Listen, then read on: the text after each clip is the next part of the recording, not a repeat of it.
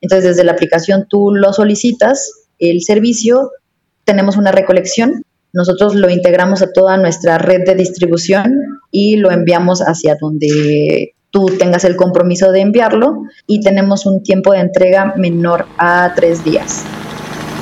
Transpodcast, el podcast de transporte.mx.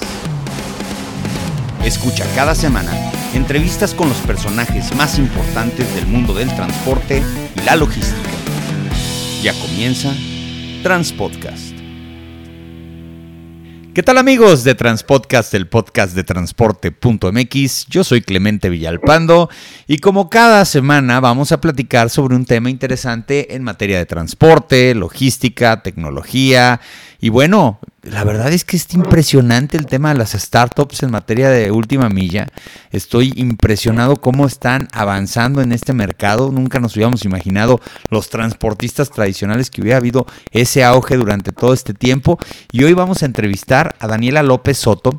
Ella es gerente de Supply, pero su puesto está en inglés y lo voy a decir tal cual. Es Supply Change Geek Geek, para los que no sepan el término, es como cuando eres muy clavado en algo, cuando eres un geek, pues ella es una geek, pero en el tema de logística, y afortunadamente la tengo del otro lado de la línea. Daniela, ¿cómo estás?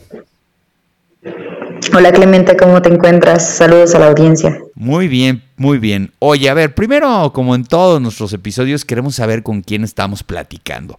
Daniela, Cuéntanos un poquito de ti, de tu formación, eh, cuáles son tus intereses en la industria, cómo llegaste a ser una geek, porque para que te autodenomines geek es porque sí te gusta la logística y te gusta lo que haces. Cuéntanos, Daniela, ¿cómo llegaste a este puesto? Claro que sí, pues yo soy ingeniera industrial de, de mi formación e-, educativa. Estudié en el Instituto Politécnico Nacional, tengo una especialidad en calidad eh, sin embargo, pues la vida me fue llevando más hacia todo el tema de la, del supply chain y más específicamente a los temas de transporte de última milla, sobre todo. Eh, he manejado en general, pero pues mi expertise se ha centrado a la última milla, ¿no? Eh, llegué pues básicamente desde muy, muy temprano en mi, en mi carrera. Yo comencé a tener mis prácticas ser becaria y pues empecé a conocer todo el mundo del transporte y de los procesos y pues me, gustó demasiado y ahí es donde me he mantenido y he buscado crecer, ¿no? Siempre buscando como estar súper eh, con las nuevas tecnologías, con lo más innovador y por eso me autodenomino geek precisamente, ¿no? Porque busco poder tener las soluciones rápidas a las metodologías ágiles que tienen también las empresas para adaptarse a los nuevos mercados. Oye, estaba viendo aquí en LinkedIn tu perfil, este, y estoy viendo que pues sí tienes ya mucha experiencia en empresas muy grandes. Y luego es difícil la vida del almacén, ¿no? O sea, eh, pasa que mm, toda esa magia que es recibir un paquete en tu casa, eh, tiene pues estos escenarios de salas de juntas, de eh, almacenes, racks, este, gente en sistemas. Eh, ¿Cómo explicarle a una persona que todo eso es fascinante cuando nunca lo ha visto? Muchas personas que escuchan este podcast tal vez no están muy, muy vinculadas al tema del mismo transporte y la logística y se quieren hacer, pues ahora sí que neófitos y entender un poco más sobre esto. ¿Qué, qué, sentimiento te da a ti cuando tú llegas a estos macrocentros de distribución, ves la cantidad de racks y ves toda la tecnología? ¿Qué, qué, qué es lo que de repente empieza a pasar por tu cabeza en esos momentos, Dani? Uy, pues movimiento, o sea, todo es el movimiento, pero tocas un tema muy, muy interesante que me llega a la médula, que es el, la pasión por lograr que el cliente reciba su pedido, ¿no? En alguna de las empresas donde estuve tuvimos una, una integración, por así decirlo, ¿no? Entonces, en resumen, no, no, lo voy a contar, pero te daba el sentimiento de que muchas veces nos perdemos en nuestras actividades del día a día trabajando y olvidamos quién es la persona a la que estamos impactando, quién es nuestro cliente o quién es la quien solicitó nuestro servicio o producto, lo que sea. Entonces, el pensar hacia quién estamos orientando eh, mi, mi bien, mi producto, mi servicio, nos da una razón real para, para poder trabajar, ¿sabes? O sea, eso es como hacia del lado, hacia el cliente. pero del lado hacia la operación es, es increíble pensar como todo el flujo que tuvo que haber pasado un paquete en este caso para que pueda llegar a las manos de un niño que tal vez es su regalo de Navidad, ¿no? Entonces, eh, es mucho esfuerzo, mucha gente, muchos recursos, muchas manos que estamos trabajando en lograr ese proceso para que tú obtengas lo que, lo que necesitaste o lo interpretamos como estoy entregándote un sueño, ¿no? Oye, qué padre lo dijiste, porque para todos los que estamos esperando un paquete en nuestras casas, existe esa emoción de recibirlo. Y cada vez que llega esa notificación y te dicen ya se entregó el paquete y no estás en ese lugar, te urge llegar y abrirlo. Y yo les decía ahora en tiempos de la pandemia, este, que pues obviamente todo el mundo dábamos como locos comprando en línea, ha bajado un poco, me he dado cuenta de eso, pero sí eh, sentíamos como que todos me decían, ¿cómo es? Digo, pues como que todos los días es Navidad. Entonces, este, todos los días llegas a tu oficina y abres la caja y hay veces que pues, la caja no dice qué es y pediste dos, tres cosas, entonces tienes que averiguar. O a veces llegan cosas que ni te acordaste que pedías, ¿eh? Sí pasa. Y qué padre que tengas esa, esa, tú esa visión o esa idea de que cada paquete tiene esa carga emocional para quien lo va a recibir. Es un satisfactor, es una necesidad que se está satisfaciendo y además es un gusto, ¿no? Entonces, híjole, qué padre que, lo veas desde ese punto de vista. Pero ahora platícame de Email, esta empresa, ¿de dónde nace? ¿Es una startup? ¿De dónde es el capital? Eh, ¿De qué tamaño es? ¿Cuáles son sus alcances? Cuéntanos acerca de la compañía. Claro que sí. iMail es una empresa con origen chino. La CEO es Rita, eh, desarrolla esta idea desde Oriente, sin embargo, poco a poco ha ido expandiéndose más hacia el Occidente. Actualmente es bastante fuerte en Medio Oriente. De hecho, ya la base es, allá en, en Dubái. Y pues hace apenas un año y cachito estamos laborando acá en Ciudad de México y el resto de la cobertura nacional, que tenemos pues básicamente las ciudades principales al día de hoy. Y pues nuestro, nuestro enfoque es orientado sobre todo a clientes orientales, pero estamos abriendo como nuevos canales de, de captación en donde pues buscamos cubrir con las necesidades del cliente que lo requiera, o sea, desde un B2B hasta un C2C y del tamaño que, que se necesite, ¿no? Nuestras capacidades que nosotros estamos construyendo buscan cumplir con las expectativas de quien lo requiera. Oye, pero a ver, este, bueno, cuando me dices que es una, eh, eh, una, startup que viene de Oriente, supongo que traen una ideología diferente a lo que de repente tenemos como idea de negocio eh, pues anglosajona. Digo, la verdad es que nosotros en México adaptamos mucho el modelo estadounidense de startups, ¿no? De producto mínimo viable, todo el rollo. ¿Cómo hacen las cosas eh, los asiáticos diferente a lo que tú has visto? Porque he visto que has estado en empresas este, pues de origen anglosajón, algunas latinoamericanas. Cuando tú llegas, ¿cuál es el mindset de estos cuates que si dices, ah, caray, esto sí no lo había visto antes?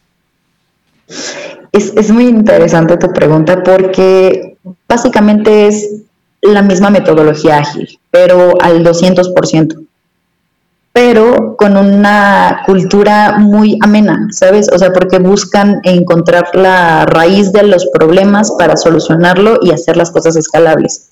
También buscando eficiencias, porque pues sabemos que justamente las culturas orientales están muy, muy apasionadas hacia que todo sea muy eficiente, muy eh, lean con toda la, metodología ahora japonesa. Entonces, es bastante diferente a lo que es la cultura normal mexicana a la que estamos acostumbrados en términos de la aceptación de las ideas, porque para todo lo que es la metodología ágil o los resultados es básicamente lo mismo, incluso va al 200%, pero las relaciones personales entre los compañeros son muy, muy agradables porque además de que te puedan hacer tal vez challenge con lo que mencionas, confían en tu expertise, ¿no? Mientras que en otras experiencias no ha sido así.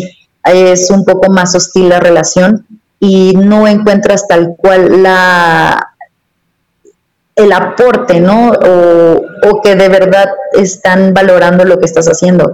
Acá es, sí, muy productivo, muchas eficiencias, pero también te valoro a ti como, como lo que estás pensando y lo que estás aportando. Oye, a ver, estoy viendo la página de internet, la verdad está muy interesante. Yo no conocía la compañía, es la primera vez que tengo este, este acercamiento y estoy leyendo así literalmente hasta la historia de la CEO Rita Huang. Este, y veo que es una empresa muy nueva, o sea, empezaron en 2017 operaciones en Emiratos Árabes Unidos y eh, al día de hoy, pues realmente les tocó casi, casi la pura pandemia que, a lo mejor fue una catapulta para, una, para catapultar el, pues el servicio. Pero a ver, platícame ya en el mercado mexicano, ustedes, eh, ¿qué hacen? A ver, una persona que de repente dice, bueno, yo quiero que email se encargue de esto, ¿cuál es su, su mercado meta? Los pequeños eh, emprendedores, las grandes empresas, tienen un, producto para cada uno. ¿Cómo funciona ya el, tema del, del mercadeo de ustedes como email? Pues es bastante versátil. Podemos ofrecer soluciones desde B2B hasta C2C, eh, desde un microempresario que tiene una, una venta diaria hasta el grande que necesita recolecciones directas de más de, de 5 mil paquetes.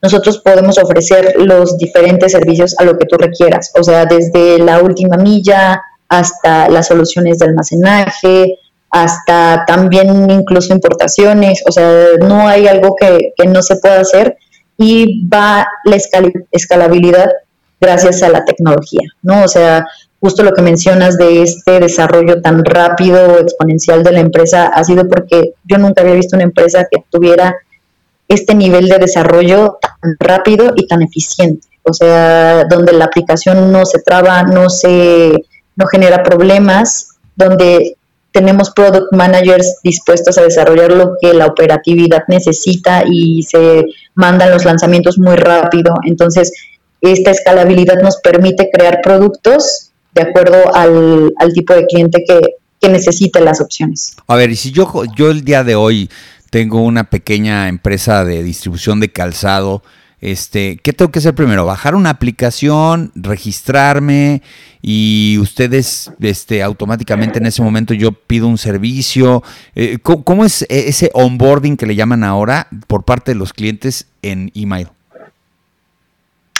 Actualmente tenemos más bien un, sistema de CAMS que si estás interesado, nosotros puedes buscarnos en LinkedIn para poder darte la información. Entonces está un poco más hacia el B2B. Sin embargo, sí, desde la aplicación se podrían estar solicitando los servicios ya para un cliente que es un poco más pequeño y requiere, eh, tal vez no requiere tanto volumen para sus entregas, entonces, desde la aplicación tú lo solicitas, el servicio, lo tenemos una recolección hacia ti, nosotros lo integramos a toda nuestra red de distribución y lo enviamos hacia donde tú tengas el compromiso de enviarlo y tenemos un tiempo de entrega menor a tres días. Eso es eh, como lo que tenemos en el mercado, sin embargo nosotros logramos unos tiempos mucho menores dependiendo a la, a la zona donde se esté enviando.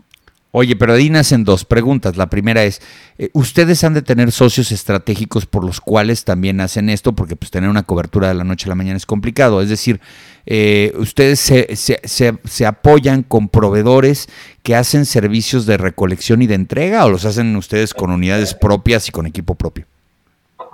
Nosotros tenemos varias formas de hacerlo, ¿no? Tenemos actualmente flota propia que se dedica a hacer las entregas de última milla. Sin embargo, yo dirijo precisamente toda la parte de, de supply, de transporte entre lo que sea media milla, primera milla, última milla y los tres PLs, ¿no? Que, que podrían ser como paqueterías un poco más pequeñas y que hacen las entregas por nosotros en coberturas que tal vez sean un poco más complejas.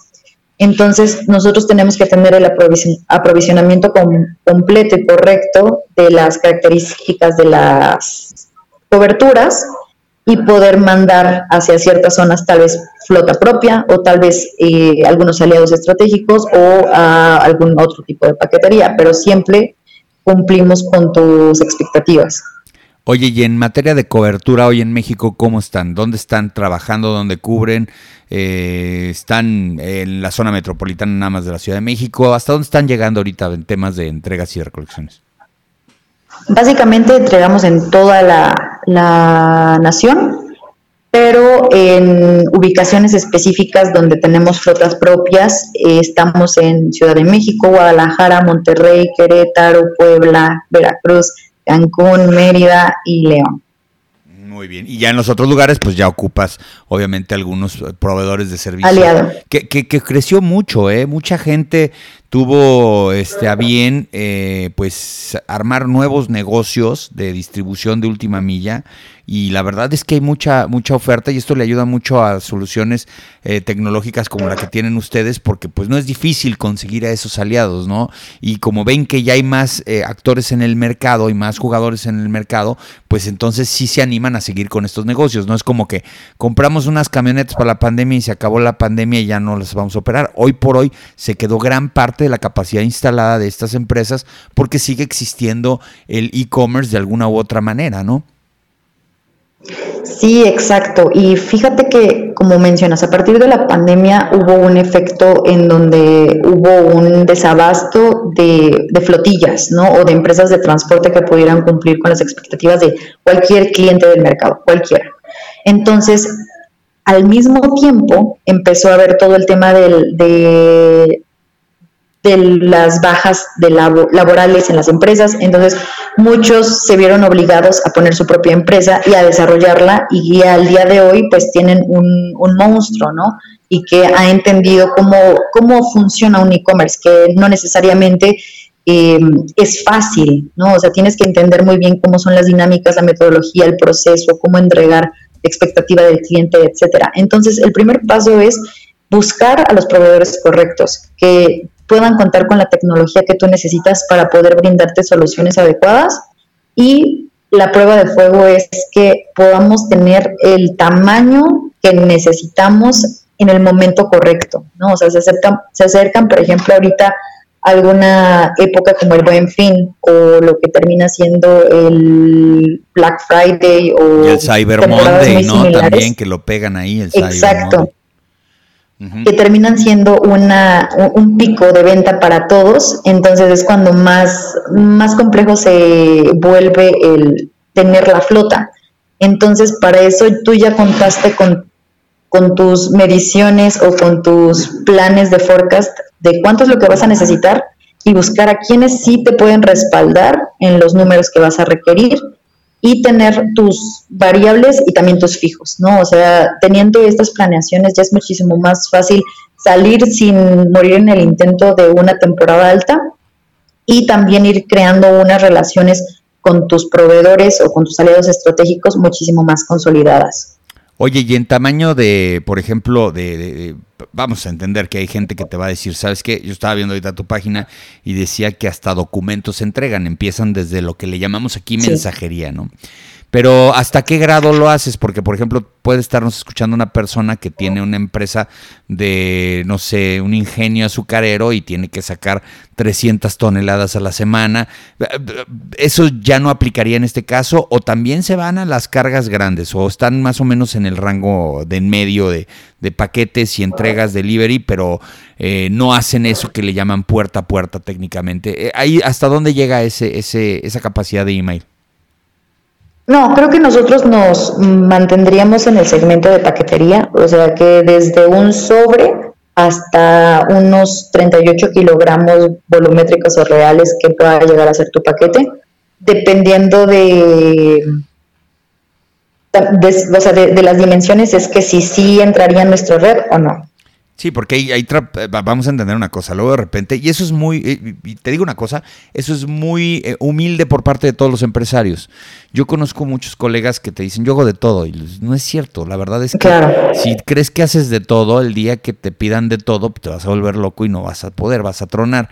Eh, entonces es bueno saber hasta dónde sabes que yo puedo hacer esto y, y estas son mis capacidades.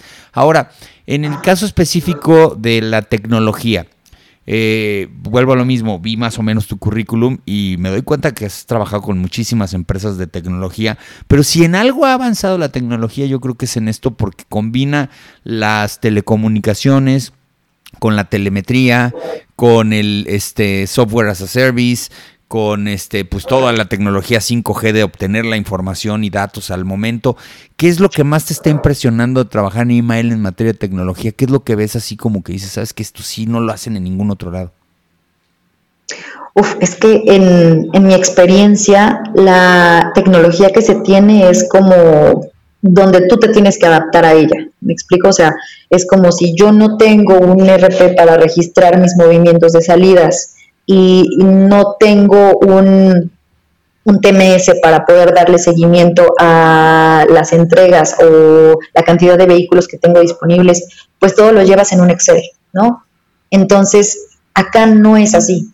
Se busca que entre menos interacción con, con ese tipo de archivos y estén plasmados en la, en la plataforma, nos pueda llevar a, a tomar decisiones mucho más rápidas y mucho más certeras y pensadas sobre los métricos. ¿no? Entonces, eh, la tecnología está desarrollada de tal forma en la que se va comunicando cada parte del proceso. Entonces, eh, hablando de, mm, las entregas de última milla, por ejemplo, tú entras en un proceso que es el despacho. Para el despacho tuviste que haber hecho un sorteo. Para el sorteo tuviste que haber hecho el, la, la leída del escáner de paquete por paquete, ¿no? Entonces, eh, actualmente, ¿cómo lo medirías, ¿no? En, en, una empresa tradicional, pues con tu relojito, ¿no? Con tu relojito estarías ahí haciéndolo. Entonces, vas haciendo el ingreso de los paquetes, escaneas los paquetes, los vas ingresando hacia las rutas que van a ir correspondiendo para despacharlas y tienes más o menos como una lectura de tiempos con tu relojito. Acá no, acá como todo se va leyendo hacia la tecnología, tú puedes ir viendo quién de tus personas que tienes laborando tiene mejor productividad que otra. Y entonces puedes ir tomando decisiones de más capacitación o también vamos viendo de, oye, ¿por qué el conductor recibió su ruta a cierta hora y está entregando cinco horas después, ¿no? Entonces también tú empiezas a tomar decisiones y hacer llamadas de atención o también generar una, una cultura de, oye, excelente, ¿no? Tú estás llegando a tu primer punto en media hora. Entonces podemos tener toda esa visibilidad en dentro de nuestra tecnología de cuáles son los tiempos que están generando nuestras personas a la hora de ejecutar sus procesos y que a la vez yo estoy viendo las entregas que están haciendo a tiempo real, quién no está en línea o apagó sus datos celulares o está fuera de cobertura o no ha entregado porque tal vez está descansando. Yo en experiencias anteriores me daba cuenta, pero con procesos muy, muy, muy manuales, ¿no? O sea, tendría que yo estar llamándoles o solicitándoles su ubicación en tiempo real por medio de medios externos, pero acá lo tienes todo en una misma plataforma y que te ayuda a tomar las decisiones mucho más rápido. Oye, no, pues es que, a ver, esto es, esto es como, te voy a decir así, es como el cine o como el teatro, voy a ser medio raro lo que ve la gente, al final de cuentas, es un pedacito del trabajo. Y no ve nada de lo que está atrás, bambalinas, ni atrás en producción. Eh, a mí sí me, gustaría mucho que las personas que, que pues, no están relacionadas con el medio se imaginen la cantidad de personas y la orquestación que tienes que hacer para que tú recibas tu paquetito, pero nos va a pasar este, este dilema, y no sé tú qué opinas al respecto, como el del wifi en el avión. Así me lo platica un amigo y me parece muy buena analogía. Me dice, antes nadie se preocupaba por el wifi en el avión porque pues, pues no había. Y, y, quién lo pedía si era bueno, si era malo, si era rápido, si era lento? Digo, en México todavía estamos muy verdes en eso. Pero la mayoría de las aerolíneas, por ejemplo en Estados Unidos, cuando te subes ya te puedes conectar a Internet. Y ahora el problema es que el Internet es malo, es lento, es esto, es lo otro. O sea, hay un momento en donde ya nos malacostumbramos a un servicio casi, casi excelente. Y ahí es donde se ve esa microdiferencia entre quienes pueden avanzar un poquitito más y otros menos. Porque si tú me dices que el día de hoy voy a recibir mi paquete, yo estoy esperando que antes de irme a comer a mi casa llegue el paquete, pero ya dieron las 2 de la tarde, me tengo que ir y ya hiciste un mal servicio porque le llegado a las 3.40 y ahora hasta que regrese a la oficina, digo los que vivimos en provincia, que si regresamos a oficinas, voy a ver mi paquete. ¿Qué onda con ese tipo de, cosas? Que, que es esa exigencia al buen servicio cuando ya lo estamos recibiendo desde hace mucho tiempo. Y ese es el mayor reto de todos, porque dentro de todo el desarrollo de, las, de nuestros competidores, ya cada vez hay más o hay un mejor servicio y más competidores que lo están logrando, ¿no? Entonces, aquí empiezan también a desarrollarse muchas metodologías de que ya ni siquiera es el e-commerce, ¿no? Ya es el Q-commerce, que no es que entregues tú al, al, día siguiente y lo hagas con un excelente servicio, sino que lo entregues en menos de una hora. Y que también termina siendo un excelente servicio. Entonces, el reto termina siendo mayor, pero si no tienes tú la infraestructura tecnológica y operativa para poder lograrlo, sería muy difícil que tú te sigas manteniendo en el mercado, que es algo que puede estar pasando a varias paqueterías de industria tradicional que existen, puesto que sus sistemas todavía están adaptados a que hacen sus entregas hasta dentro de 15 días por por el tipo de cobertura que tienen, ¿no? Entonces, es entender al mercado y buscar las soluciones para poder satisfacerlo en, en los rubros que estamos haciendo, ¿no? Oye, y por último, el, pricing, ¿no? O sea, además lo tienes que hacer con un precio competitivo, porque yo te, puedo, yo te puedo, yo te puedo poner el, este, el, producto en 15 minutos. ¿Por qué? Pues porque voy a conseguir un helicóptero que agarra y avienta un dron y luego te lo hace Pero cuesta 150 mil dólares hacer eso. No, tienes que hacerlo barato. Y ahí es donde entra el verdadero talento de las empresas, porque hacerlo caro lo hace cualquiera, pero hacerlo barato y bien es donde viene el talento. Usted qué prácticas tienen para poder hacer que este pricing no se vuelva excesivo y entonces te salgas de mercado y aunque des un gran servicio, pues nadie te lo compra. Pues como te comentaba en el inicio, es parte también de la cultura. O sea, la, cultura oriental es muy, muy eficiente en, términos de, tiempos, de recursos y lograr traducirlo todo eso en, en tu precio. ¿no? Entonces, eh, el reto es bastante grande, o sea, hay que ser súper francos, porque tienes muchas variables que tal vez nosotros dependemos, por ejemplo, mucho de la aduana, ¿no? Entonces, como mencionas, yo tengo esos paquetes que entregarlos lo más pronto posible, pero sin tener que estar gastando en demasía porque el precio que yo estoy ofreciendo a mi cliente no lo voy a mover. O sea, así yo invierta más en poder conseguir muchos camiones para entregarlos a, tiempo y, poder lograrlo en, cierta hora, el precio que yo le estoy ofreciendo a mi cliente va a seguir siendo el mismo. Entonces, tengo que lograr que todo converja para que en las situaciones de emergencia yo esté logrando entregar correctamente, pero cuando no haya emergencia, lograr que esos costos se vayan diluyendo de tal forma en la que no nos afecte en el, en el blender. Oye, pues qué padre, qué padre. Pues muchas gracias, Daniela López Soto, directora, bueno, este, gerente de Supply Change y como tú te autodenominas, una geek de la logística, por estar aquí en Transpodcast platicando acerca de lo que es la última milla y lo que viene y las nuevas empresas y las nuevas inversiones.